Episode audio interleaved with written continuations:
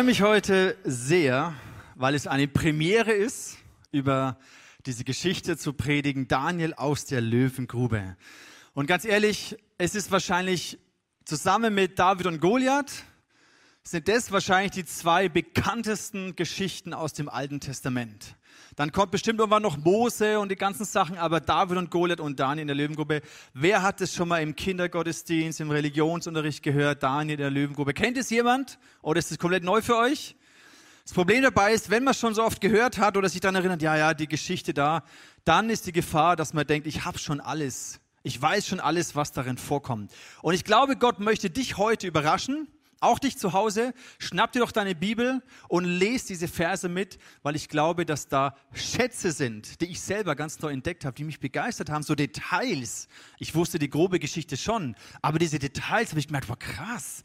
Das ist ja äußerst interessant.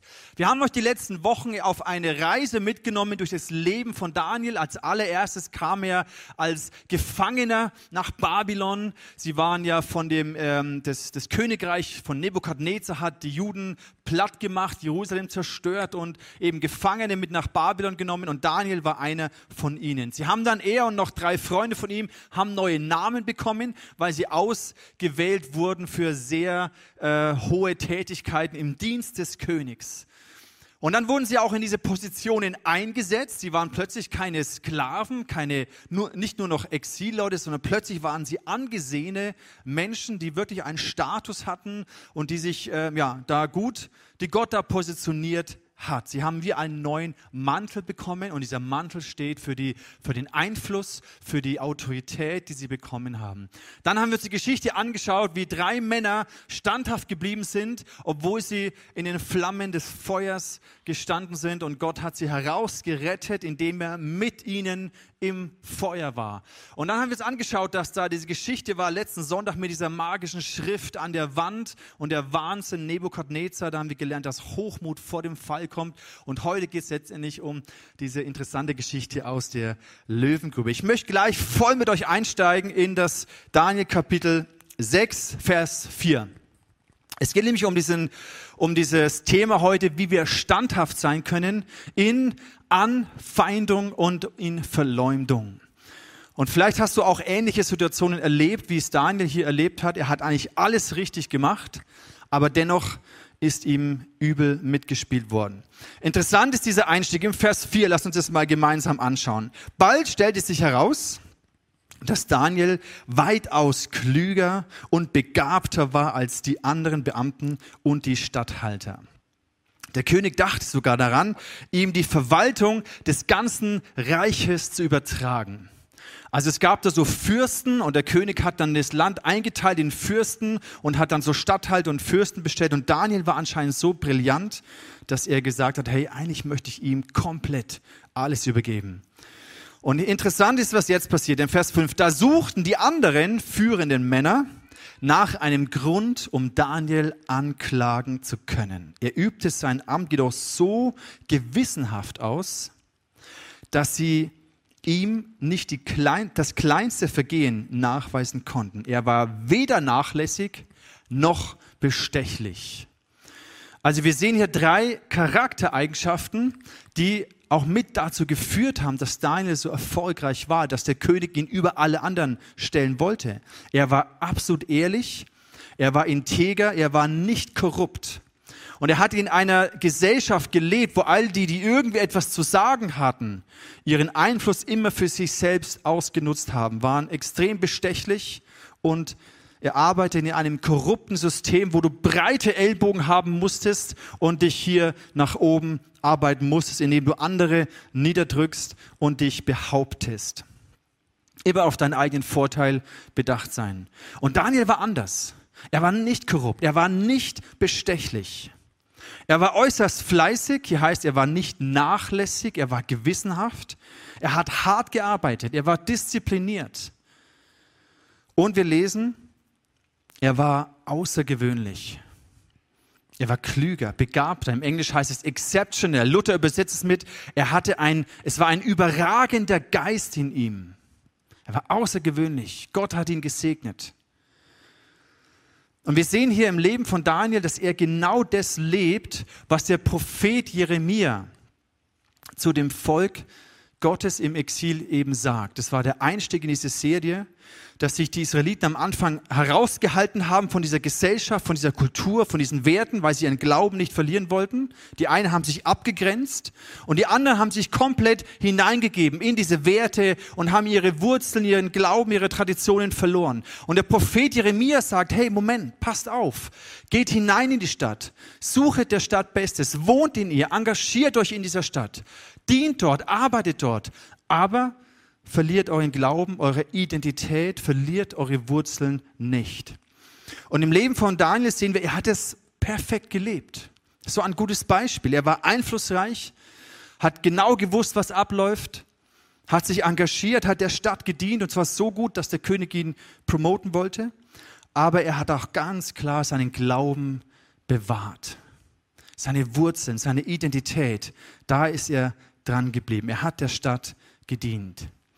Und jetzt kommt es so, dass seine Kollegen eifersüchtig werden. Und zwar nicht, das, der, der primäre Fokus war nicht, dass sie sich dann gestört haben, dass er gläubig ist, dass er betet, sondern dass er erfolgreich ist. Sie waren neidisch, sie waren eifersüchtig auf seinen Erfolg. Und dann haben sie irgendwas gesucht. Okay, wenn wir alle so korrupt sind, der hat bestimmt auch Dreck am Stecken. Wir finden bestimmt irgendetwas, um ihn zu Fall zu bringen. Da muss es doch etwas geben. Und vielleicht kennst du das auch in deiner Arbeitsstelle, dass du Menschen um dich herum hast, die nur irgendwie darauf aus sind, eine Schwachstelle, einen Fehler zu finden, um dich so richtig runterzudrücken. Und du musst andauernd dein Gesicht bewahren, darfst keine Fehler machen, musst immer perfekt sein. Und Daniel hat es gespürt und sie haben aber nichts gefunden. Es gab nichts, sodass sie fast verzweifelt sind. Sie haben sich gesagt im Vers 6, wir haben nichts gegen Daniel in der Hand. Es sei denn, wir finden an seinem Glauben etwas Anstößiges. Sie wussten, dass er gläubig ist, dass er zu dem Gott Jahwes betet. Und sie haben nichts anderes gefunden und dann haben sie in ihrer bösen Absicht geguckt, vielleicht gibt es da irgendwie etwas. Und sie haben einen Komplott geschmiedet. Sie haben gemerkt, aha, der betet dreimal am Tag zu diesem Gott. Vielleicht gibt es eine Möglichkeit, ihn hier zu, zu kriegen. Da haben sie einen Komplott geschmiedet, sind zum König gegangen und haben dem König vorgeschlagen, dass wer in den kommenden 30 Tagen irgend eine Bitte an irgendeinen Gott oder Menschen richtet, außer an dich, o oh König, der soll in die Löwengrube geworfen werden. Also letztendlich war das letzte Mittel, was sie gefunden haben, ihn in seinem Glauben anzugreifen. Sie wollten ihn einfach nur loshaben. Kleine Randbemerkung, wenn deine Arbeitskollegen dich loshaben wollen, weil du einen schlechten Job machst oder weil du immer unfreundlich bist und immer zu spät kommst und sich niemand auf dich verlassen kann, dann ist es ein anderes Thema. Da musst du an dir arbeiten. Aber wenn du eigentlich dein Bestes gibst, alles richtig machst, für deinen Glauben einstehst und dann aber Menschen einfach nur irgendetwas suchen, dich zu Fall zu bringen, dann ist es eine andere Geschichte. Daniel war außergewöhnlich. Interessant ist, dass er seine Überzeugung festgehalten hat. Wir haben gesprochen über diese rote Linie, die wir für uns definieren müssen. Und Daniel hatte das für sich definiert, seine rote Linie. Und interessant ist, da heißt es dann im Vers 11, als nun Daniel erfuhr, dass ein solches Gebot ergangen war, ging er hinein in sein Haus. Er hatte aber an, in seinem Obergemach ein offenes Fenster nach Jerusalem und er fiel dreimal am Tag auf seine Knie, betete, lobte und dankte seinem Gott, wie er es auch vorher zu tun pflegte. Also lass uns mal versuchen, in diese Situation einzutauchen. Daniel merkt, hey, die führen was im Schilde, die sind zum König gegangen, jetzt kommt dieser Erlass.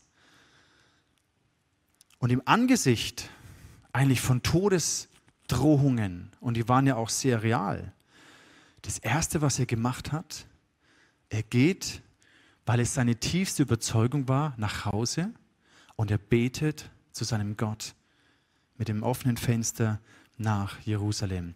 Seine Absicht war es nicht, rebellisch zu sein. Es war nicht aus einer Haltung der, der Abgrenzung, der Rebellion heraus gegen den König. Das war es nicht. Es ging ihm nicht darum, ungehorsam gegenüber seinem König und diesem, den Geboten zu sein, sondern es ging ihm darüber, gehorsam seinem Gott zu bleiben und seinen Prinzipien treu zu bleiben. Jetzt kann man natürlich denken, naja, aber ist das nicht ein bisschen gesetzlich? Also der hätte ja auch mal 30 Tage nicht beten können. Es ging ja hier interessanterweise nur um 30 Tage. Wenn innerhalb von 30 Tagen jemand zu einem anderen Gott betet, da könnte man sagen, ja, also hey, komm, hey, bevor sie dich umbringen, mach doch mal eine Pause. Chill mal, Bro. Gott wird da nicht sauer sein, wenn du mal 30 Tage lang nicht betest, dreimal am Tag. Und darum geht es aber nicht. Sondern es geht um die innere Überzeugung, aus der Daniel heraus gelebt hat, um seine Werte, dass er seine Beziehung, sein Glauben eben nicht, dass er da, dass er da keinen Kompromiss eingehen wollte. Das war seine rote Linie. Und sogar im Angesicht des Todes was hat er gemacht? Ich finde es so faszinierend. Da heißt es hier, er lobte und dankte Gott. Er war sich wahrscheinlich schon bewusst, wie krass diese Drohung ist, dass es nicht nur leere Worte sind. Ich weiß nicht, was seine Frau gesagt hat oder seine Kinder. Hey Papa, chill mal. Willst du wirklich hier das riskieren, dass die dich zu den Löwen schmeißen? Es macht dich mal locker. Gott ist doch nicht gesetzlich. Aber interessant ist auch, er kommt nicht zu Gott und jammert und sagt, hey Gott, was soll das? Ich habe mein Bestes gegeben für dich. Du hast mich hierher gestellt und jetzt wollen die mich killen. Er jammert Gott nicht die Ohren vor, sondern er sagt, er lobte und dankte Gott. Er lobte und dankte Gott. Er wurde verleumdet, angefeindet, ein Komplott gegen ihn geschmiedet und was er macht, ist, er lobt und er dankt Gott. Da habe ich mir gedacht, wow, krass, davon kann ich lernen, davon können wir alle lernen. Nicht zu sagen, Gott, warum passiert mir das? Warum hast du das zugelassen? Ich verstehe dich nicht. Ich bin doch treu. Da musst du mich doch beschützen. Sondern nein, er lobt und er gedankt Gott. Und ich glaube, dass er so tief verwurzelt war in dieser Beziehung mit Gott, in seinem Glauben, an Gott.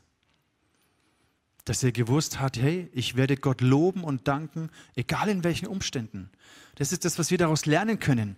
Lobpreis und Dankbarkeit ist nicht abhängig von Umständen. Ob alles rosig ist, ob du auf der Erfolgswelle surfst und nur noch glücklich bist. Ich glaube nicht, dass Daniel in dieser Situation glücklich war. Sein Leben war bedroht. Aber er lobt und dankt Gott. Und zwar nicht nur für das, was Gott für ihn tut und wie Gott ihn gesegnet hat und Gott ihn positioniert hat, sondern er lobt und dankt Gott in dieser Situation einfach nur dafür, wer Gott ist. Und es erinnert mich an diese Haltung der drei Freunde im Feuerofen, die gesagt haben, hey Gott, diesem König Nebukadnezar gesagt haben, ja, unser Gott kann uns herausretten aus dem Feuer. Ist überhaupt kein Thema. Er hat die ganze Welt erschaffen. Die Kraft des Feuers hat er erschaffen. Er kann uns locker herausretten. Aber auch wenn er es nicht macht, werden wir trotzdem ihm treu bleiben. Ich glaube, sie hatten diese gleiche Haltung. Und eine, ein drittes Detail, was mich, in, was mich fasziniert hat, ist im Vers 17. Die Geschichte geht dann weiter. Er wird tatsächlich in diesen, ähm, in diesen also er wird zum, zum König gebracht. Und dann, dann holen sie ihn daher im Vers 17 und dann, müssen, und dann schmeißen sie ihn da rein. Da befahl der König Daniel herzubringen und sie warfen ihn zu den Löwen in die Grube. Der König aber sprach zu Daniel, Daniel, dein Gott, dem du ohne Unterlass dienst, helfe dir. Der König wollte das nicht. In Vers 21, er ist, kann dann die, die ganze Nacht nicht schlafen, ist mega aufgeregt, weil ihm Daniel wichtig war. Es war sein bester Mitarbeiter. Er wollte ihm das ganze Reich anvertrauen.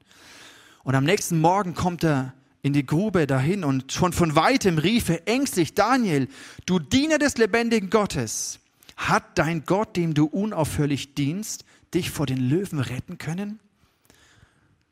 Was ist das Detail, was hier so interessant ist? Der König war ja sein, sein Boss, sein Chef. Er war sein bester Angestellter. Er war eigentlich der Diener des Königs. Daniel hat dem König gedient.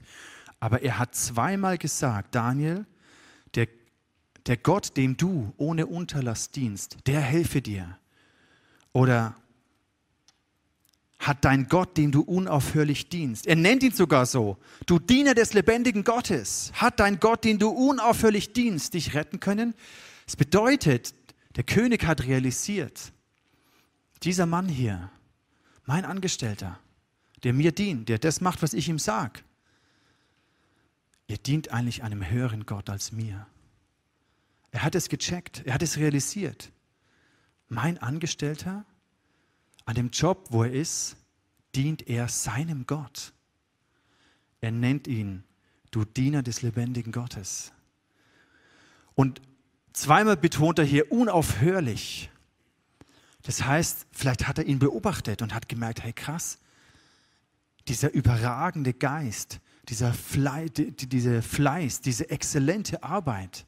Ich glaube, der König hat realisiert, er dient nicht nur mir, er dient seinem Gott an der Arbeit, die ich ihm gebe.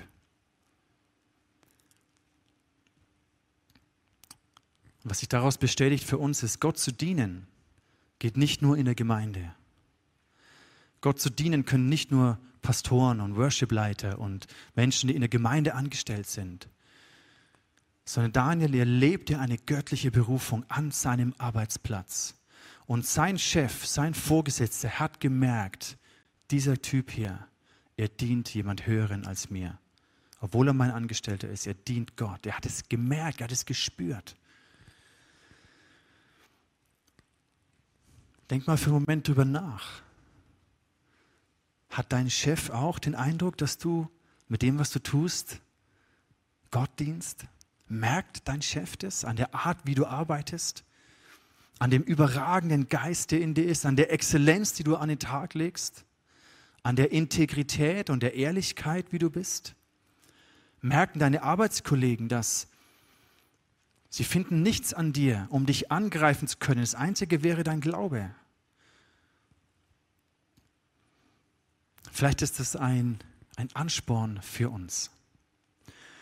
Daniel lebt etwas, was Jesus einige Jahrhunderte später auf den Punkt bringt, im Matthäus-Evangelium Kapitel 5. Im Vers 11, da heißt es, glücklich könnt ihr euch schätzen, wenn ihr verachtet, verfolgt und verleumdet werdet, weil ihr mir nachfolgt. Und im Vers 12 setzt er sogar noch eins oben drauf. Er sagt, ja, freut euch und jubelt, denn im Himmel werdet ihr dafür reich belohnt werden. Genauso hat man auch die Propheten früher schon verfolgt. Das ist wahrscheinlich für uns nur schwer nachzuvollziehen. Glücklich könnt ihr euch schätzen, wenn ihr verachtet, verfolgt und verleumdet werdet, weil ihr mir nachfolgt. Das ist das, was Daniel erlebt hat. Er hat alles richtig gemacht sein Bestes gegeben, aber dennoch hat er Verleumdung und Verfolgung und Verachtung erlebt. Und gleich im Anschluss bringt es Jesus auf den Punkt. Er sagt, ihr seid das Salz der Erde. Wenn jedoch das Salz seine, in Klammern habe ich selber dazugefügt, seine konservierende Kraft verliert, womit soll man sie ihm wiedergeben? Es taugt zu nichts, als dass man es, dass es weggeworfen von den Leuten zertreten wird. Ihr seid das Licht der Welt. Eine Stadt, die auf dem Berge liegt, kann nicht verborgen bleiben. Das Leben von Daniel ist ein perfektes Bild dafür, was es heißt, Salz in dieser Welt zu sein. Salz hat ja die, die wunderbare Angewohnheit, Feuchtigkeit aufzusaugen, Feuchtigkeit und damit den Nährboden für Keime, für alles Mögliche, was eben fault, dem zu entziehen. Und ich habe euch das mal mitgebracht, dass ihr euch das vorstellen könnt. Ihr dürft jetzt mal dieses Päckchen aufmachen, was auf eurem Stuhl liegt. Es wurde sorgfältigst unter allen Hygienebedingungen Corona-konform desinfiziert und verpackt. Deswegen, ich habe euch hier, oh schön wie das raschelt, es raschelt total. Das ist Salzgestein aus dem Himalaya, aus Pakistan. Ihr könnt mal dran lutschen, dran lecken. Also müsst ihr nicht, aber kann man. Schmeckt salzig. Eigentlich gar nicht so schlecht. Wenn dir mal langweilig ist, kannst du mal ein bisschen am Stein lecken. also, Salz hat die wunderbare Fähigkeit, den Nährboden für Keime und Krankheitserreger zu entziehen. Deswegen wurde Salz eingesetzt, hm, um zu konservieren, um einen Zerfallsprozess aufzuhalten. Und Salz macht nur dann Sinn. Deswegen sagt Jesus, in der Welt sein. Salz einfach im Salzfass macht keinen Sinn. Salz muss dorthin, wo es eben fault, wo es nicht gesund ist, wo, wo negative Sachen keimen. Da muss das Salz sein. Da müssen wir Christen sein. In die Welt rein, dort, wo es eben nicht gut läuft. Salz muss in der Welt sein. Genauso, das gleiche bedeutet es mit Licht. Licht muss logischerweise dort sein, wo es dunkel ist. Nur da macht Licht Sinn.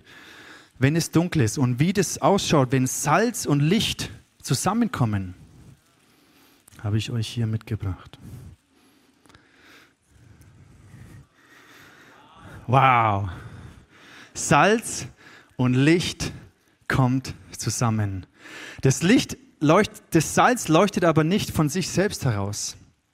Die Kraft liegt nicht im Salz, was irgendwelche esoterischen Menschen vielleicht denken. Dann lecken sie den ganzen Tag am Salz und hoffen, dass es ihnen besser geht. Salz an sich, das Licht, hier kommt die Kraft. Und Jesus sagt zu uns, dass wir Salz und Licht sein sollen. Deswegen habe ich dir heute diesen Salzbrocken mitgebracht und nimm ihn mit. Stell ihn, wenn du das möchtest, stell ihn auf deinen Arbeitsplatz, neben deinen Computerbildschirm oder so, oder da, wo du tagtäglich arbeitest.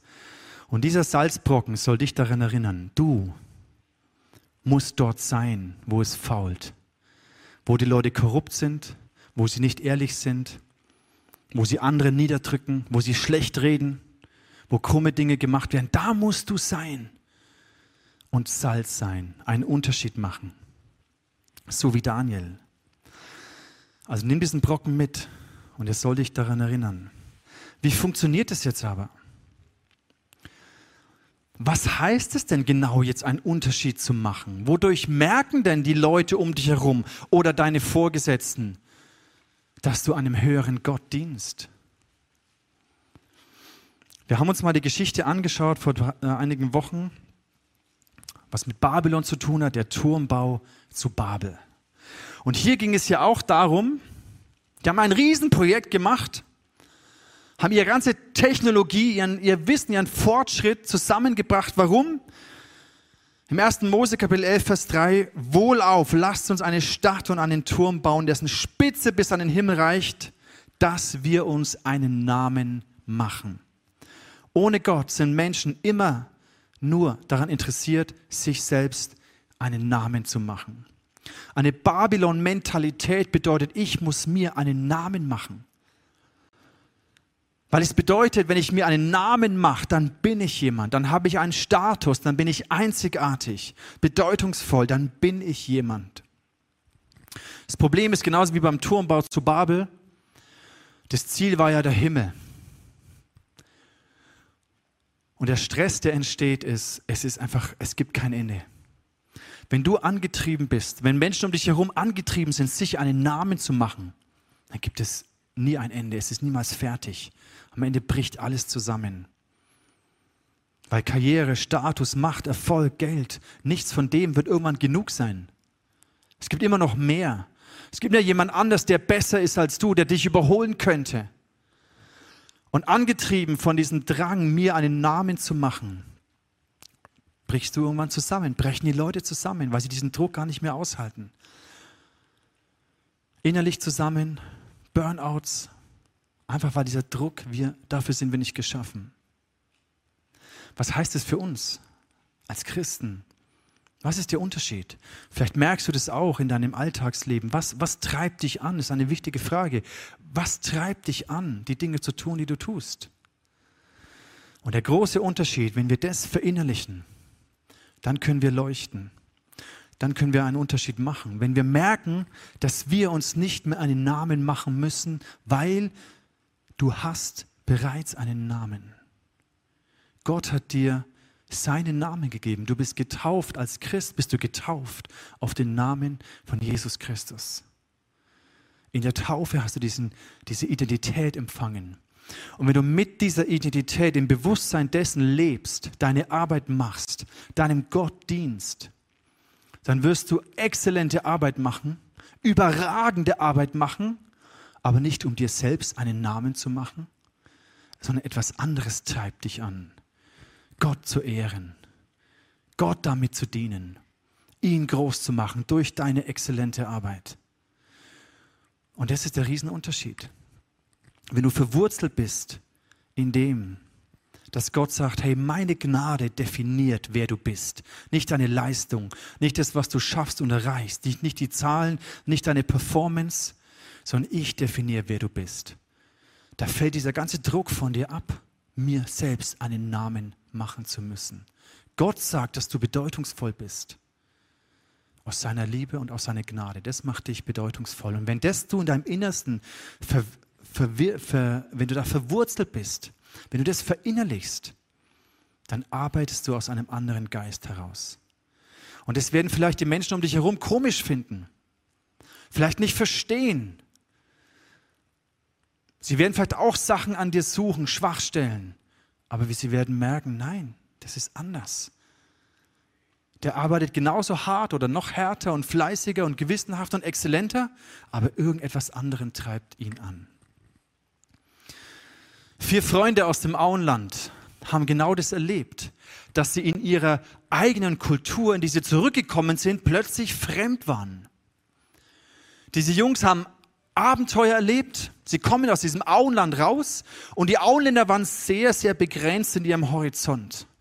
Die kannten nur ihr kleines Auenland und drumherum war einfach weiß.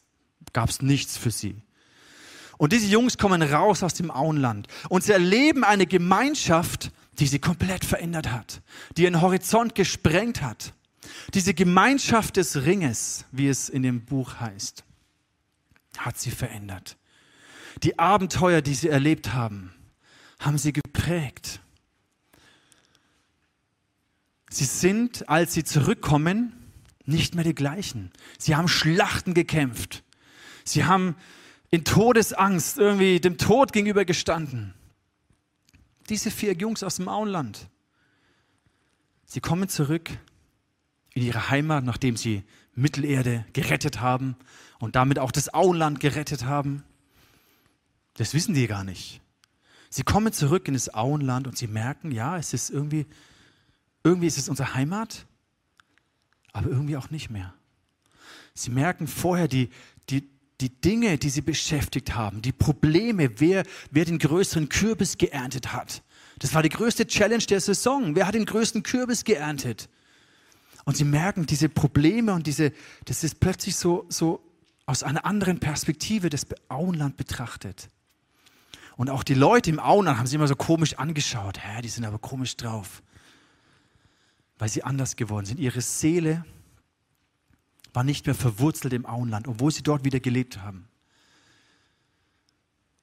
Und das ist für mich ein schönes Bild, wie auch das, was Jesus zu uns sagt. Im Johannesevangelium Kapitel 15. Diese Welt würde euch lieben, wenn ihr zu ihr gehört. Doch ihr gehört nicht mehr dazu. Ich selbst habe euch erwählt und aus der Welt herausgerufen.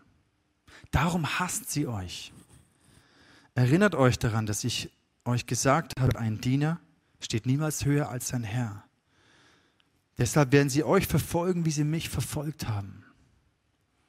Ich weiß nicht, ob das gerade eine mega motivierende, inspirierende Botschaft für dich ist, aber das ist das Leben von Daniel. Er hat an seinem Gott festgehalten. Und ja, er hat Verleumdung und Verfolgung erlebt. Und Jesus sagt genau das. Wenn wir genauso sind wie die Welt und alles gleich machen, genauso lästern wie alle anderen, dann würden sie uns mögen, solange sie nicht über uns lästern. Aber wenn wir sagen, nee, Moment, da mache ich nicht mit, ich unterschreibe das nicht, weil es ist nicht die Wahrheit, dann plötzlich werden sie dich ablehnen. Warum? Weil dein Licht ihre Finsternis offenbart. Und das kann Verfolgung, Verleumdung hervorbringen. Und was die Welt nicht versteht, wenn du in einer Babylon-Mentalität lebst, was du nicht verstehen kannst, ist die Freiheit, die wir eigentlich erleben dürfen. Dass wir nicht getrieben sind von Leistung, von sich einen Namen zu machen, sondern etwas anderes, was uns antreibt. Gott zu ehren durch meinen Job. Ich diene Gott an meinem Arbeitsplatz. Und deswegen gebe ich mein Bestes. Das verstehen sie nicht. Auch den Unterschied zwischen Glaube, zwischen dem Evangelium und dem, was die Menschen unter Religion verstehen. Die schmeißen es häufig in den gleichen Topf. Religion, Christen, alles machen so. Du musst was leisten, damit Gott dich irgendwann gut findet. Du musst alle Regeln erfüllen, damit Gott dich dann gut findet. Das Evangelium sagt dir, Gott hat dich angenommen. Und weil du angenommen bist, weil du bereits erlöst bist durch Gnade, deswegen lebst du jetzt anders. Lebst nicht mehr wie vorher in der Welt. Deswegen seid ihr anders seit Jesus. Ihr gehört nicht mehr dazu. Eure Seele ist nicht mehr in der Welt verwurzelt. Euer Status, euer Wert, eure Würde, eure Anerkennung ist nicht mehr in dem Feedback der Menschen um dich herum verwurzelt, sondern in dem Feedback Gottes, was er sagt. Und das befreit dich. Und dann kannst du in Freiheit leben und anders leben, arbeiten und dienen. Du hast schon einen Namen. Im Korintherbrief, da heißt es, denn das Wort vom Kreuz ist eine Torheit denen, die verloren werden. Uns aber, die wir selig werden, ist es Gottes Kraft. Wenn du merkst, meine Wurzeln sind in Jesus, in seiner Liebe, in seiner Gnade, in seiner Annahme. Und mein Leben dient Gott allein, um seinen Namen groß zu machen. Das ist eine Kraft. Und diese Kraft wird dich befähigen, Verleumdung, Anfeindung, Widerstände, da standhaft zu bleiben. Standhaft in Verleumdung und Anfeindung. Die Kraft des Evangeliums. Aber sie können es nicht verstehen. Im Vers 23 schreibt Paulus, wir verkündigen den Menschen, dass Christus, der von Gott auserwählte Retter, am Kreuz sterben musste. Für die Juden ist diese Botschaft eine Gotteslästerung. Für die Griechen blanker Unsinn. Wie kann man nur sowas glauben? Aber für uns, die wir selig werden, ist es Gottes Kraft. Und wenn das Salz seine Kraft verliert, dann wird es zertreten von den Menschen. Deswegen wollen wir uns einen Moment Zeit nehmen, jetzt auch in dieser Worship-Zeit, die kommt, dass wir uns reflektieren. Gott, kenne ich meinen Namen? Was treibt mich an? Kenne ich die Kraft des Evangeliums? Ist die Kraft des Evangeliums das, was mich antreibt? Weil dann leuchte ich, dann bin ich Salz dann bin ich Licht in dieser Welt. Koste es, was es wolle. Was ist dein Next Step heute Abend? Wo stehst du in diesem Prozess? Wie geht es dir damit? Bist du dir bewusst, dass du Gott dienst an deinem Arbeitsplatz? Auch wenn dein Chef dich nervt, deine Arbeitskollegen schlecht über dich reden, dienst du Gott mit allem, was du bist und hast. Was ist deine rote Linie? Wo gehst du keine Kompromisse ein mit deinem Glauben mit deinen Werten? Warum bist du anders? Was treibt dich an?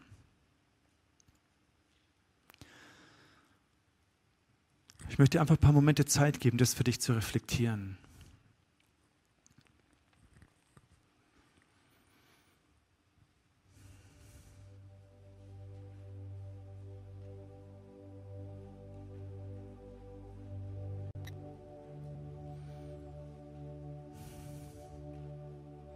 Wenn du möchtest, dann, dann schließ deine Augen und bete mit mir. Nimm dir diesen Moment.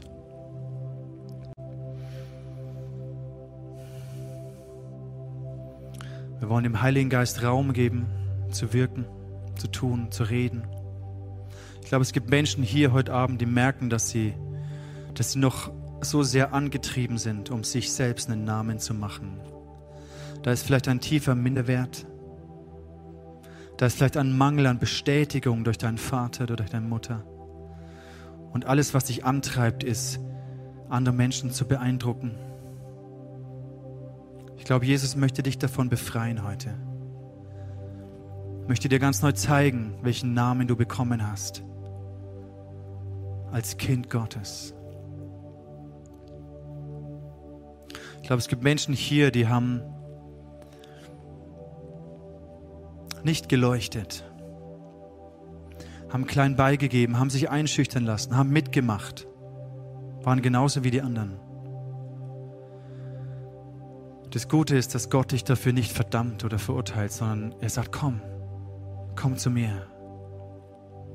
Ich möchte dir die Kraft geben, das nächste Mal standhaft zu sein.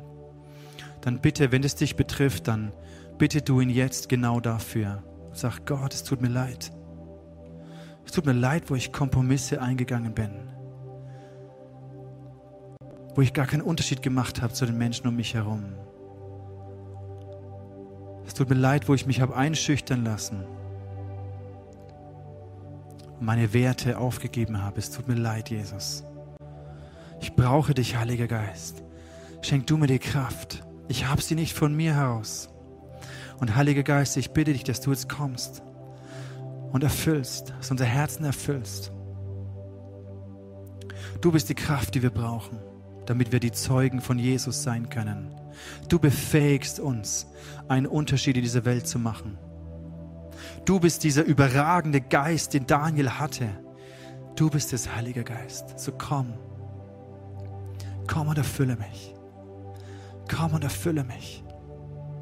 Befreie mich von falschen Antreibern.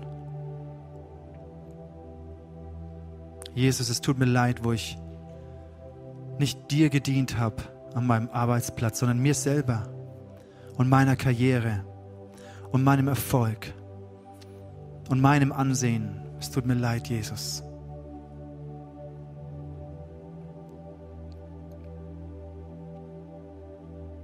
Jesus, ich bete, dass da, wo du mich hinstellst, dass ich morgen, wenn ich in die Arbeit gehe, wenn ich ins Studium gehe, wenn ich in die Schule gehe, dass ich arbeite, lerne, studiere, um dich zu ehren, um dir zu dienen, um deinen Namen groß zu machen.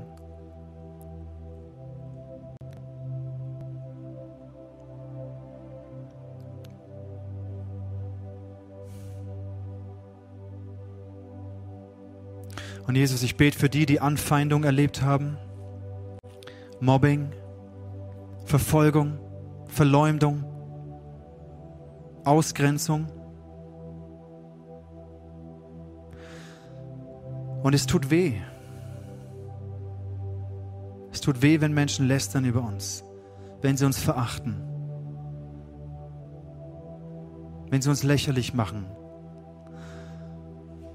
Jesus, du hast es auch erlebt. Obwohl du alles richtig gemacht hast, hast du es erlebt. Und ich danke dir, so wie bei Daniel, dass du mit uns bist. Dass du diesen Schmerz der Verleumdung kennst. Ich möchte dir sagen heute, Jesus kennt deinen Schmerz. Er weiß, dass es weh tut. Du gibst dein Bestes, aber wirst trotzdem hintenrum verachtet und verleumdet. Jesus weiß, dass es weh tut. Und er ist jetzt mit dir in diesem Schmerz. Er ist mit dir in dieser Löwengrube.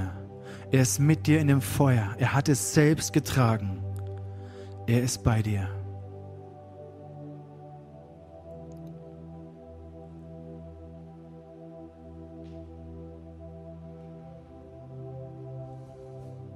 Ich segne dich in Jesu Namen, dass du wieder mutig wirst dass du wieder stark wirst und deinen Glauben festhältst, deinen Glauben bewahrst, deine Überzeugungen lebst und für deine Werte einstehst. Ich segne dich in Jesu Namen. Gott, mit allem wollen wir dich ehren. With everything. Amen.